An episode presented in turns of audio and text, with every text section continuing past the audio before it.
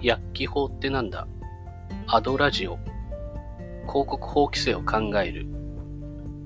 皆さんこんにちは。番組パーソナリティ薬機法コンサルタントの上野俊治です。この番組はですね広告作成に悩むライターデザイナー広告代理店の皆さんや健康美容のビジネスをされている方々に向けて薬機法や景品表示法などの法律を守りながら訴求力を落とさないライティングの秘訣だったり、売上や集客を2倍以上にした経験から分かった様々な情報などをお届けし、広告に関わる皆さんと明るい未来に向かってパワーアップしながら共に歩んでいこうじゃないかというそういう目的でお送りしております。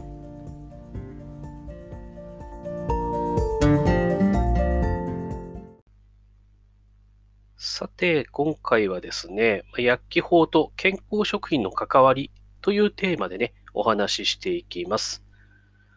前回ですね、まあ、薬機法っていうのは、まあ、医薬品、医薬部外品、化粧品、医療機器、再生医療製品を守るためのものですよっていうところをお話ししてきました。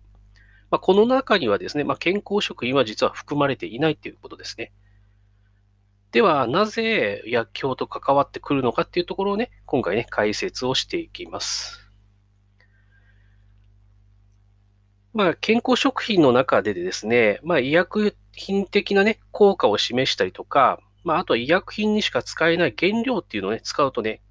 薬機法違反っていうのが、まあ、中心のところになります。まあ、健康食品なのに、まあ、病気が治るだとか、予防ができる、改善ができるっていうのを言ってしまうとですね、まあそこはね、も健康食品ではなくて、もう医薬品じゃないのっていうのが、あの中心のところになります。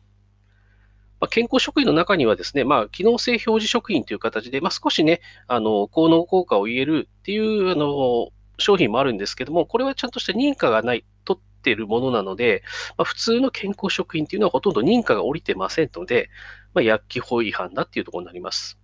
で、この機能性表示食品のところはですね、まあ、一番あの法律として関わってくるのは、まあ、健康増進法っていうのがまた別にあります。まあ、あの、今の聞いてご覧の通り、増進、要はその体が変化するよっていうことに対してすごくシビアな規制になりますんで、まあ、ここはね、まあ、次回以降の方でお話をしていきます。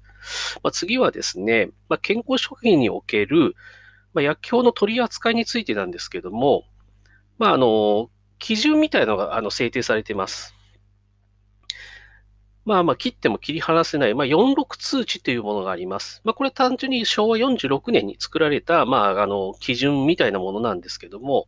まあ中心はですね、やっぱり健康食品の薬機法違反っていうのは、まあ医薬品と誤解される場合ですよっていうところですね。で、この医薬品と誤解されるっていう、まあある程度の判断基準っていうのが、まあ、46通知の中で定められています。で、この4つの判断基準というのはですね、ちょっとお話の方ではちょっと長くなっていくので、まあ、次回以降ね、細かくお話をしていきますね。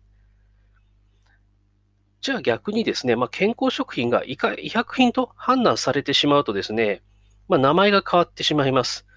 無承認、無許可医薬品ということになります。まあ、要はですね、まあ、医薬品として承認、認可をね、取得していないものになります。まあ、医薬品っていうのはですね、普通はですね、すごくこう、あの、作るのに時間とかかるものになります。まあ、承認されるまでには厳しいね、あの、承認試験っていうのをクリアしなければなりませんし、まあ、あとはですね、多くの書類をね、まあ、偵察、あの、提出をして、まあ、厚生労働省にね、認可されないと医薬品とは言っていけないっていうことになりますんで、すごく大変なことなんですね。医薬品を、まあ、取得するとか開発するっていうのは。で、それを、あの、まあ、健康食品の場合は、こういうような承認はほとんど受けてないものがほとんどです。でもですね、もう今の広告の中では結構多いのはやっぱ治りますよ、予防にできますよとか改善できますよっていうふうにね、表現しているのがすごく多いんですね。これはね、単純にあの薬機法違反っていうことになりますんで、気をつけていったらいいと思います。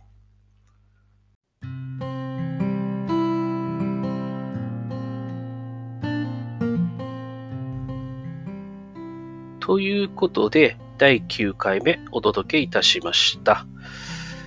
まあ、健康食品はですね、あくまでも健康にいいというポジションなので、まあ、治るとか改善できるとかね、まあ、医薬的なことでは言ってはいけないんですよっていうのが今回のお話の中心になりました。ここも結構重要なところなので、まあ、覚えておいてください。